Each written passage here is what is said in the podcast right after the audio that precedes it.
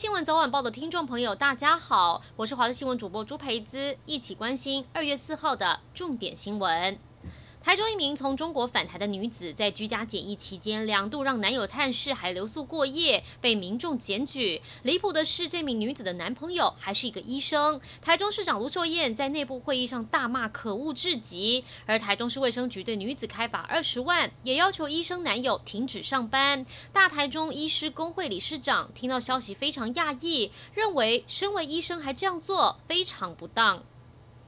快要过年了，新北市政府今年推出三款可爱又有气势的牛造型提灯，预计推出十二万份，会分流发放。没拿到的人也可以上网列印。面对高中以下学校寒假将会延后四天开学，新北市长侯友谊表示，他能体会家长心情，会尽全力协助家长申请防疫照顾假。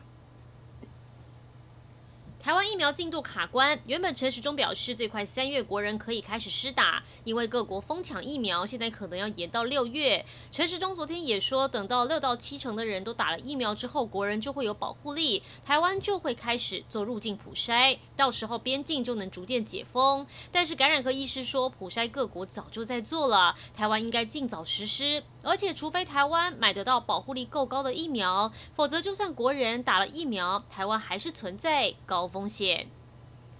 快要过年了，家中用电一定要注意小心。南投草屯镇一间透天厝三楼神明厅起火燃烧，火势很猛烈，还延烧到隔壁两间一样是在顶楼的神明厅。消防队到场救火，顶楼还一直有东西掉下来，情况相当危急。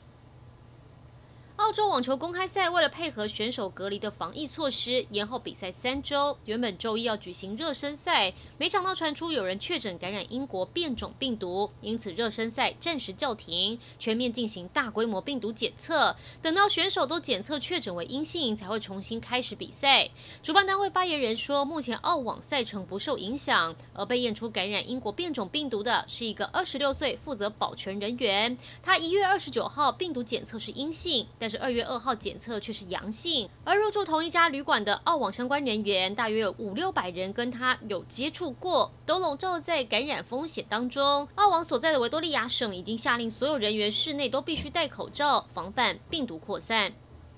春节假期就到了，您有计划要去哪里走走吗？台东纵谷鹿野乡除了有特殊的二层坪福郡景点之外，今年还有大约二十公顷的波斯菊花海盛开。这样粉白相间的花海，预计会绽放到春节过后。想要欣赏的游客可以赶快把握机会。